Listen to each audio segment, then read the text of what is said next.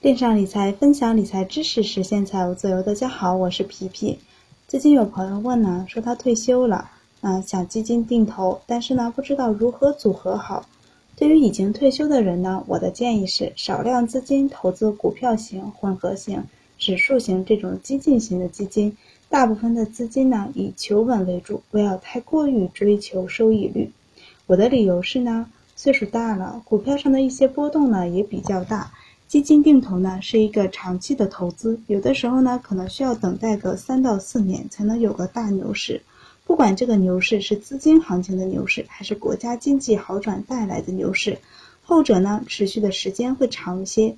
不管这两个哪一个，都需要时间等待。如果现在急需用钱，而目前呢市场还是在震荡的行情或者是下跌的状态，卖了一直定投的基金会舍不得的。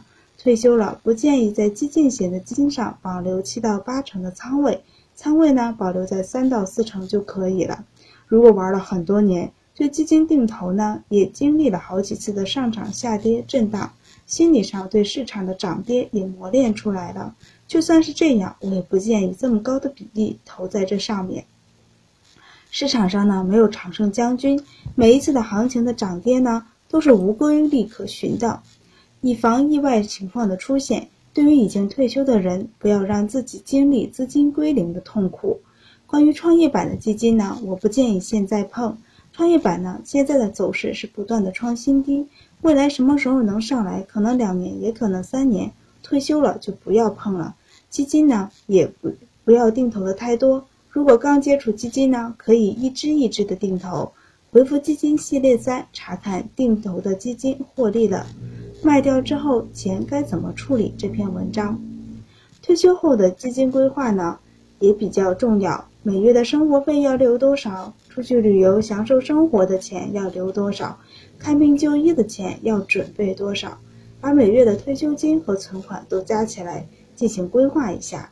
有些钱呢是随时都可能用到的，要存到灵活性比较强的、比较高的理财产品上。那比如货币基金或者银行的某些理财产品等，不能用于投资基金或者股票或者大宗商品等投资上。